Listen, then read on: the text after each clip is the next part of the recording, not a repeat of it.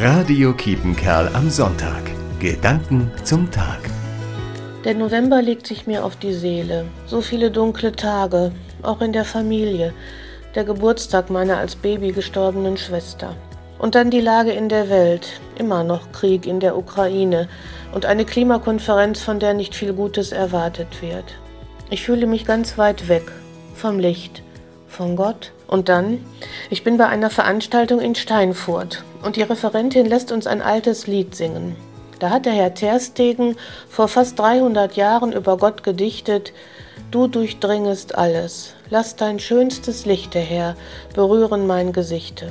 Und auf einmal ist es da, das Gefühl, liebevoll angesehen, berührt, wahrgenommen zu werden. Da löst sich etwas in mir und ich kann ein bisschen weinen und gleichzeitig ganz froh sein.